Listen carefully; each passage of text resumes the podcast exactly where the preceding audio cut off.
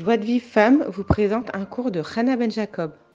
On aborde un nouveau chapitre euh, concernant toujours la Parnassa. Et là, on va, ce chapitre s'appelle Les épreuves avec le mari. C'est-à-dire que là, précédemment, Laura nous a expliqué comment une femme doit gérer son budget pour être à l'aise, pour pouvoir euh, euh, ne pas être endettée et, euh, et puis éventuellement euh, comment augmenter sa, subsistance si jamais elle, elle en a pas assez. Maintenant, qu'est-ce qui arrive si maintenant la femme a des problèmes avec le mari? Par exemple, elle a un mari gaspilleur ou négligent. Cette situation, elle cause beaucoup de peine à la femme parce que le, mari, il achète des objets inutiles, et même si, disons, le foyer, ils ont de l'argent de côté, ils ont de, quoi se nourrir, ce gaspillage, il fait beaucoup de peine à la femme, encore plus si maintenant le couple, il n'a pas les moyens. Et donc, à première vue, on a l'impression que la femme, elle a raison de faire des remontrances à son mari. Mais encore une fois, Laura, il nous, il nous explique que la paix, elle doit être elle est plus importante que tout. Parce que si la femme, vraiment, elle savait le, la, le, la bracha que c'est d'avoir la paix, qu'est-ce que c'est, tellement c'est extraordinaire la paix dans le foyer. Tellement ça, ça apporte la bracha dans la parnassa, ça apporte la santé, ça apporte la bénédiction, ça apporte la joie de vivre. Alors elle ne sacrifierait la paix pour rien au monde même pour le plus petit centime au monde, elle serait pas même pour tout l'or du monde, elle serait pas capable de sacrifier la paix. Et en plus de ça, une fois que le mari l'a dépensé, il est trop tard. Et, qu'est-ce et les disputes, elles vont, elles vont, elles servent, à, elles servent à rien du tout, puisque ça y est, maintenant le mari l'a dépensé, et encore plus, ça va pas le faire changer, parce que si maintenant la femme elle s'oppose à lui, alors il va avoir du mal à changer. Maintenant, euh, ce qu'il faut savoir, c'est que le Yetzirara, il pousse toujours la femme à se disputer. Et, et, et, une dispute, elle peut partir d'un rien et elle peut shalom aboutir au divorce. Et, et en plus de ça, l'argent, c'est un sujet très sensible. Donc, euh, donc la femme, elle doit comprendre que si maintenant elle n'a pas la paix, ça, ça va nuire directement à sa subsistance.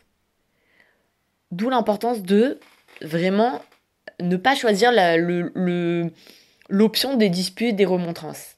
Alors qu'est-ce qu'il faut faire? D'accord, je me dispute pas, je lui dis rien, ok, qu'est-ce que je fais? Alors voilà, il va me donner quatre étapes, le rave. Première chose, se taire. Deuxième chose, ne pas critiquer. Troisième chose, se renforcer dans la foi.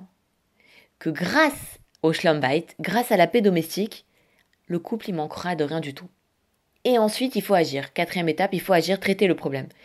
Bien évidemment, la première chose qu'on peut faire, c'est de prier Hachem. La femme, elle doit être patiente et elle doit attendre un moment où elle sent qu'il se développe un amour entre elle et son mari. Et là, elle va lui parler avec, avec bienveillance.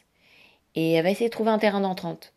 Entre autres, ce qu'elle peut faire, elle peut dire à son mari, tu sais, j'ai lu un super chapitre dans le livre la sagesse féminine qui parle de la, de, la gestion du budget, viens, on l'étudie ensemble.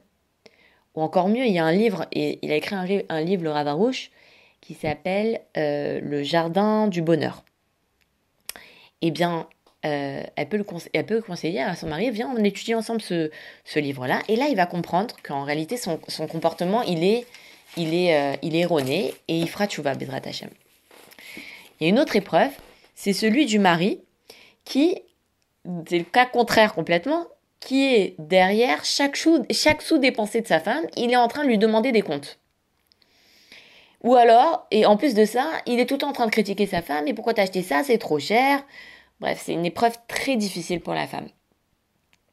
Et donc là, aussi, la première étape, ça consiste à accepter l'épreuve avec amour, parce que c'est une expiation des fautes, et que en acceptant l'épreuve avec amour, en acceptant sa souffrance, son galout, son exil, alors elle va adoucir les rigueurs. Et deuxième étape, il faut qu'elle parle avec son mari, soit elle directement, soit par l'intermédiaire de quelqu'un, pour qu'il lui donne un budget et que il ne lui fasse aucune remarque sur ce budget. Elle, fait, elle peut faire ce qu'elle veut avec ce budget. Et elle lui dit, soit tu me donnes un budget où je peux faire tout ce que je veux, soit tu me donnes rien du tout. Et là aussi, il va falloir euh, que la femme multiplie ses prières pour, euh, bah, pour que, ça puisse aboutir à l'entente conjugale. Et il y a un dernier phénomène qui est alors là complètement contraire, c'est que la femme, elle travaille, elle gagne de l'argent et elle garde tout pour elle. Elle dit bah voilà, elle dit bah moi, euh, moi je, garde tout, tout, mon, tout mon salaire, je le garde pour moi. Le mari, il va payer le loyer, il va payer la nourriture, il va tout payer. Et la femme, elle habite dans, elle profite de tout ça, mais elle donne aucun, elle donne, elle donne rien de son argent. Il faut savoir que cette situation, elle est insupportable pour le mari. Et Rav, il dit comme ça, il dit, avant de rentrer dans la considération si c'est permis ou pas, faut se poser la question, est-ce que cette situation, elle est morale? Est-ce qu'elle est, est, est, quel type de maison va y avoir un homme et une femme qui habitent dans le même foyer, où ils ont un compte séparé, et la femme, elle, elle utilise son argent que pour elle? Dit ça, c'est contraire à la paix domestique. C'est même pas logique, c'est pas éthique. Il y a aucun amour là-dedans, c'est pas, c'est pas normal. Et il dit, mais en plus de ça, c'est interdit. C'est-à-dire que cette situation-là où la femme, elle profite de, de tout ce qu'il y a à la maison et qu'elle et qu'elle et qu'elle garde son argent pour elle, ça c'est interdit. Il y a un seul cas où ça serait permis, c'est si le mari nourrit pas la femme. Et dans ce cas-là, la femme elle dit, les rachamim me disent, je te donne pas d'argent, mais je t'en prends pas. Dans ce cas-là, elle a le droit de le faire et il me semble que ça veut dire qu'elle va payer sa part des dépenses, donc elle va payer, je sais pas, la moitié du loyer, la moitié de la nourriture et tout ça. Et ce qui reste, elle dit à son mari, euh, euh, voilà, je le garde pour moi, t'as pas le droit de toucher euh, au reste. Mais elle peut pas vivre sur le compte de son mari et lui interdire son argent. Et en conclusion, le Rav, il nous explique que l'essentiel pour un couple qui a justement ces problèmes-là, c'est bien évidemment la paix. L'essentiel, c'est aussi de se renforcer dans, dans la émouna. Et donc, dans ce cas-là, il va falloir étudier le jardin de la foi et se renforcer dans la émouna étudier le jardin de la sagesse pour apprendre à se réjouir de son lot. Et enfin, euh, étudier le jardin du bonheur, qui est un livre qui est consacré exclusivement à l'argent, aux dettes euh, et tout ça. Pour, pour que le couple y croit que c'est finalement c'est Hachem qui les nourrit. Et bien évidemment, l'essentiel, c'est que tout se passe dans l'amour, dans la paix et la bienveillance. Voilà.